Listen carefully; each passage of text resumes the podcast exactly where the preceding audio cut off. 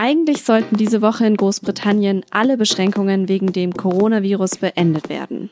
Ein sogenannter Freedom Day, also Tag der Freiheit, war geplant. Aber dann kam die Delta-Variante.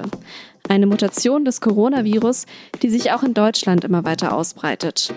Wie gefährlich sie ist und was die Situation in Deutschland aber von der in Großbritannien unterscheidet, darüber habe ich mit Christina Berndt aus der SZ Wissensredaktion gesprochen. Sie hören auf den Punkt den SZ Nachrichten Podcast. Ich bin Antonia Franz und freue mich, dass Sie zuhören.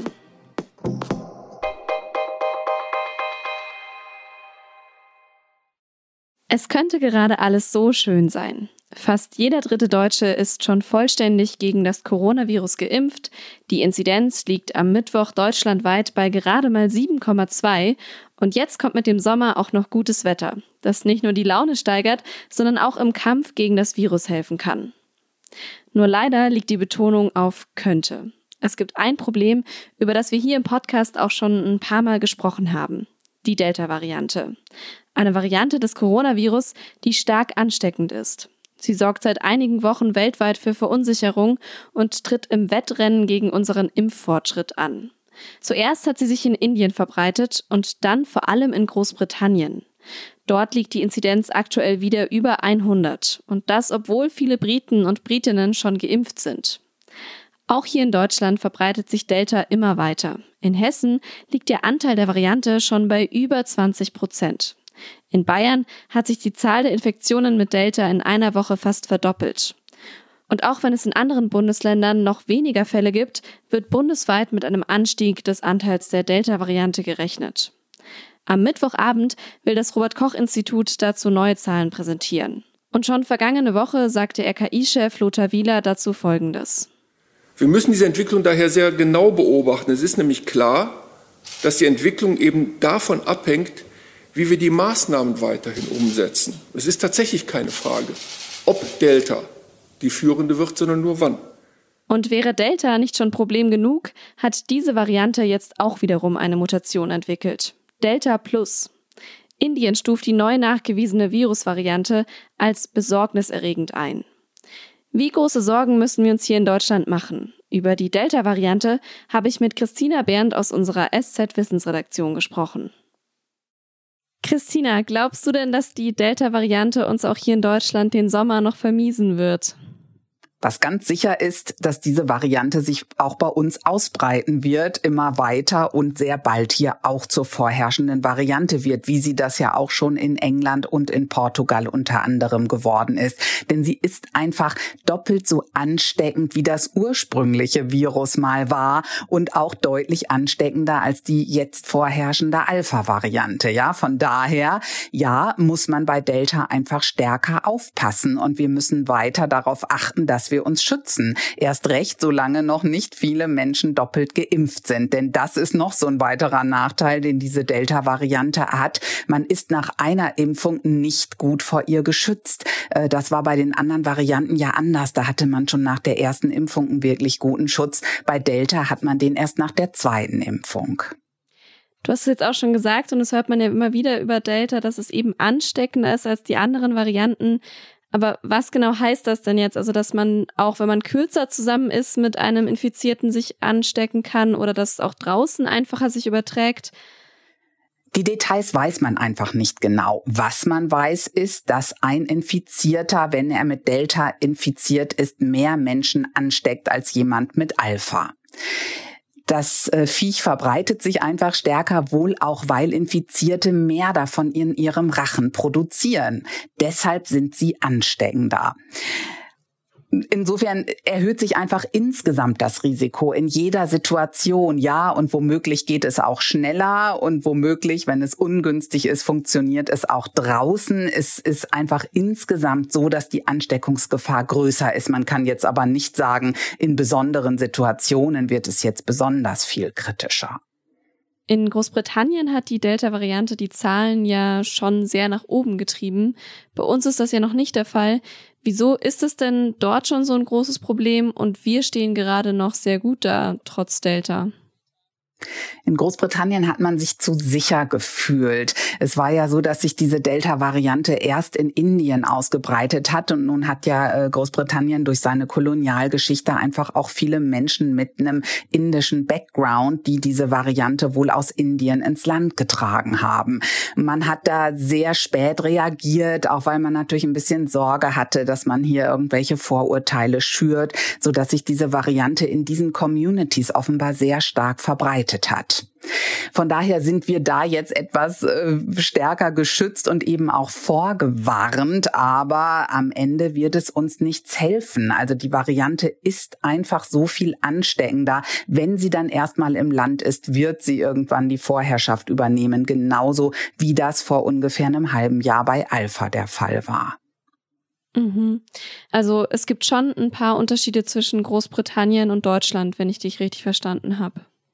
Ja, es gibt schon ein paar Unterschiede. Wir haben einfach die Inzidenz insgesamt weiter gedrückt als in Großbritannien. Das Land war ja insgesamt viel, viel schwerer betroffen als Deutschland von der Corona-Pandemie. Und insofern äh, gehen wir einfach von einer besseren Ausgangslage in diese Situation. Ja, wir haben jetzt eine deutlich niedrigere Inzidenz. Wir sind auch schon ein Stück weiter fortgeschritten im Sommer, jetzt wo Delta bei uns äh, größeren Raum einnimmt. Insofern stehen wir schon besser da. Und es muss jetzt nicht heißen, dass wir, äh, wenn Delta zunimmt, bald solche Inzidenzen haben, wie sie jetzt schon wieder in Großbritannien vorherrschen. Die haben ja tatsächlich jetzt schon wieder die 100 erreicht in dieser Sieben-Tages-Inzidenz. Das, glaube ich, wird bei uns nicht passieren, eben aus diesen Gründen. Wir starten später mit Delta, wir starten von einem niedrigeren Level und wir sind vorgewarnt.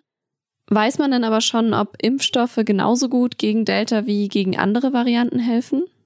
Ja, das ist die gute Nachricht. Also wer zweifach geimpft ist, ist nach wie vor sehr, sehr gut geschützt, auch gegen Delta. Und das Allerwichtigste ist ja ohnehin sehr gut geschützt vor einem starken, schweren, schlimmen Verlauf. Aber anstecken kann man sich auch als doppelt geimpfter eventuell und das Virus weitertragen. Inwieweit hier Delta ein stärkerer Faktor ist, weiß man nicht so genau. In Großbritannien sind ja viel mehr Menschen geimpft als bei uns. Aber man sieht die Ausbreitung von Delta schon vornehmlich in den ungeimpften Menschen und denen, die nur eine Impfung haben. Aber ja, es gibt auch durchaus einen nennenswerten Anteil an Menschen, die sich nach einer doppelten Impfung mit Delta infiziert haben. Von daher muss man das beobachten. Ist Delta hier wirklich noch mal kritischer, auch bei den doppelt geimpften und ähm, führt es dann eben auch zu schwereren Verläufen? All das muss man noch mal genauer sehen.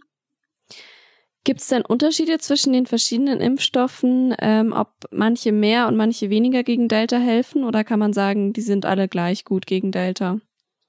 Vor einem schweren Verlauf schützen sie alle gleich gut, so wie es aussieht. Vor einer Ansteckung scheint tatsächlich der AstraZeneca-Impfstoff etwas schwächer zu schützen. Ähm, da ist hat, da gibt es verschiedene Daten dazu und die von BioNTech sehen da etwas besser aus. Mhm. Heute Morgen habe ich jetzt zum ersten Mal auch von einer Variante, die, die gerade noch Delta Plus genannt wird, äh, gelesen und die in Indien festgestellt wurde. Was hat's denn damit auf sich? Ja, das klingt sehr dramatisch, was da aus Indien berichtet wird, aber man muss hier wirklich sagen, man weiß fast noch gar nichts über diese Variante und es gibt auch noch nicht viele Fälle davon. Das ist einfach eine Variante von Delta. Sie hat noch eine zusätzliche Mutation und das ist tatsächlich eine unangenehme Mutation. Das ist nämlich die, die auch in der afrikanischen Variante vorhanden ist und vermutlich dem Virus ein bisschen hilft, der Immunantwort des des Menschen zu entgehen, durchaus auch der womöglich durch Impfungen. Das weiß man aber alles nicht genau und auch das, was bislang berichtet wurde, dass dieses Delta Plus womöglich noch ansteckender wäre als Delta, da muss man überall noch ein Fragezeichen dran setzen. Wir haben tatsächlich auch in Deutschland schon mal einen solchen Fall mit Delta Plus gehabt. Der wurde hier sequenziert. Ähm, bislang hat sich ja diese Variante noch nicht so wahnsinnig ausgebreitet ich, ich wäre da jetzt einfach abwartend und natürlich muss man es beobachten. Wird es dann irgendwann vorbei sein, dass uns Virusvarianten nicht mehr so beschäftigen mit dieser Angst, dass irgendwie alles wieder von vorne losgeht? Ich habe die große Hoffnung, dass diese Impfstoffe halten. Das sieht ja schon sehr gut insgesamt aus, ja, dass diese Impfungen auch gegen die Varianten immer noch sehr gut schützen, auch wenn es vielleicht manchmal ein Tickchen weniger ist. Und ähm, das Virus hat natürlich auch nur so bedingte Möglichkeiten zu mutieren. Ja, es verändert sich ja vornehmlich in diesem Spike-Protein. Da ist es eben auch kritisch, diesem kleinen Stachelchen da auf der Oberfläche. Da ist es kritisch für den den Impfschutz. Aber wenn es sich dort zu stark verändert, kann es uns auch nicht mehr gut infizieren. Also dieses Spike-Protein ist ja genauso auch der Türöffner für das Virus in unseren Körper. Insofern habe ich die Hoffnung, dass jetzt nicht irgendwelche Mutanten auftauchen, die dem Impfschutz total unterlaufen können. Das ist auf jeden Fall ein hoffnungsvolles Ende für unser Gespräch, glaube ich. Das brauchen wir gerade alle. Allerdings, ja. Vielen Dank für das Gespräch, Christina. Ja, gerne.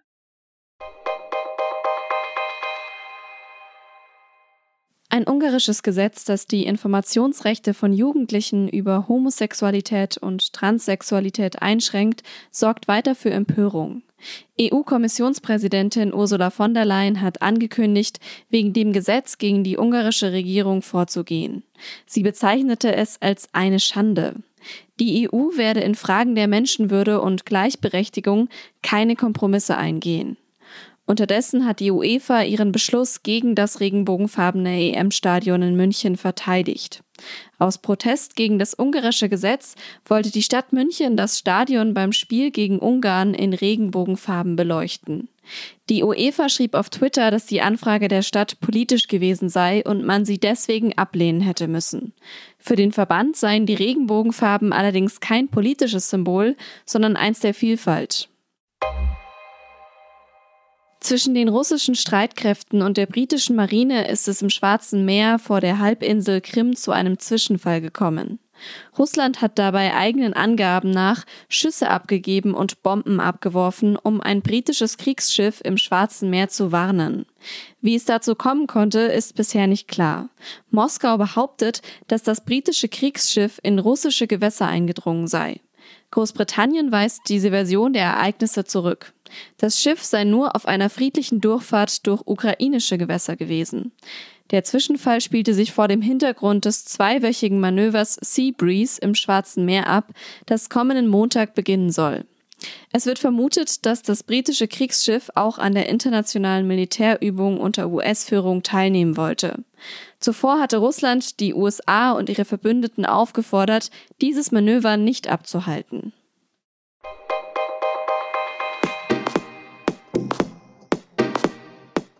Die Corona-Krise hat die Kluft zwischen Arm und Reich verstärkt. Ob höhere Steuern das Problem lösen können, darüber streiten aktuell auch die Parteien. Und das wenige Monate vor der Bundestagswahl. Wie Steuerpolitik für mehr Gerechtigkeit sorgen kann und warum auch Millionäre und Millionärinnen fordern, besteuert uns, darum geht's in der aktuellen Folge von unserem SZ-Recherche-Podcast Das Thema. Sie finden die Folge auf sz.de slash podcast und natürlich in Ihrer Podcast-App. Das war auf den Punkt. Redaktionsschluss war 16 Uhr. Vielen Dank fürs Zuhören.